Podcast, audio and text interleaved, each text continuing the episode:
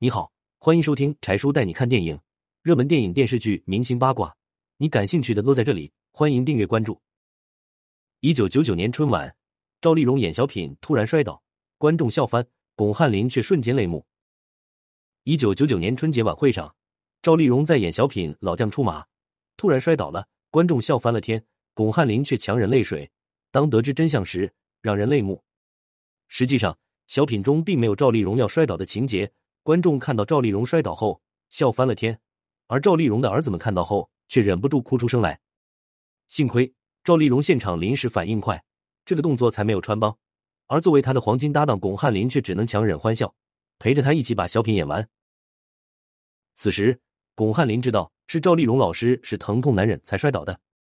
在演出前，赵丽蓉的儿子把赵丽蓉生病的事情告诉了巩汉林，并特地叮嘱巩汉林要在表演的时候多照顾一下妈妈。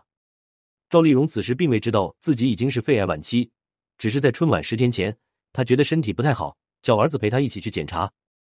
当检查结果出来后，赵丽蓉的儿子们瞒住了赵丽蓉，一切等春晚结束了再说。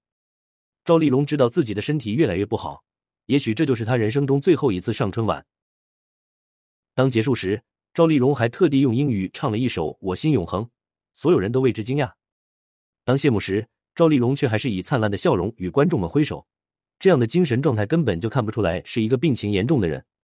春节晚会后不久，赵丽蓉就住进了医院，而且一天比一天严重，她也一天天变瘦，每天忍受着病痛的折磨。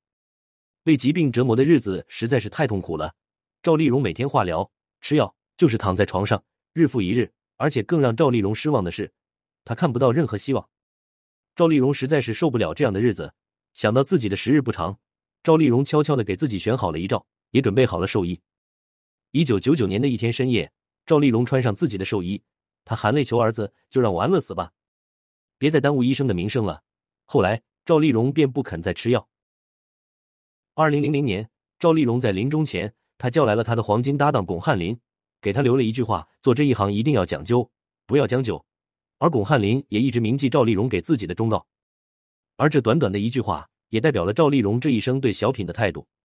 赵丽蓉这一生中给观众带来的欢乐，至今都没有人超过她，因为她在每一场表演中都带给观众最好的一面。即使是现在，赵丽蓉的小品依旧受人喜爱，经典的作品永远经得起时间的考验。你对赵丽蓉老师的哪个小品印象最深？欢迎留言讨论。感谢收听，欢迎留言讨论。